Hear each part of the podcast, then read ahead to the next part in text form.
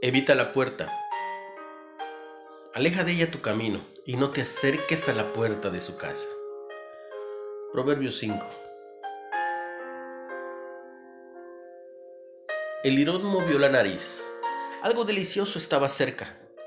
El aroma lo guió a un comedero lleno de semillas.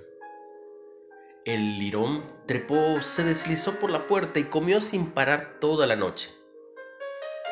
Solo por la mañana se dio cuenta del problema en el que estaba. Los pájaros lo picoteaban a través de la puerta del comedero, pero atasgado de semillas tenía el doble de tamaño y no podía escapar. Las puertas pueden llevarnos a lugares hermosos o peligrosos.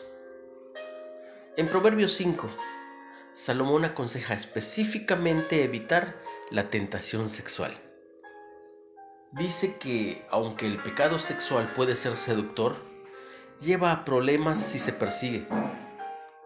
Es mejor mantenerse alejado, porque si atraviesas esa puerta quedarás atrapado. Perderás la honorabilidad y extraños te robarán tu riqueza. En cambio, se nos aconseja disfrutar de la intimidad con nuestra cónyuge. Y el consejo puede tener una aplicación más amplia ya sea comer de más, comprar de más o cualquier otra cosa, Dios puede ayudarnos a evitar la puerta que lleva a esa trampa. El Irón se había alegrado cuando el dueño de la casa lo encontró y lo liberó. Felizmente la mano de Dios está siempre dispuesta a liberarnos. Pero en primer lugar, recurramos a su fortaleza para evitar la puerta que nos hace caer en la trampa. Una reflexión de Sheridan Boise.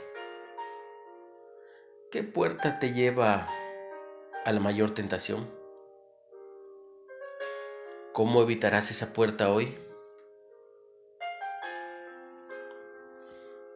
Dios Todopoderoso, ayúdame a evitar esas puertas.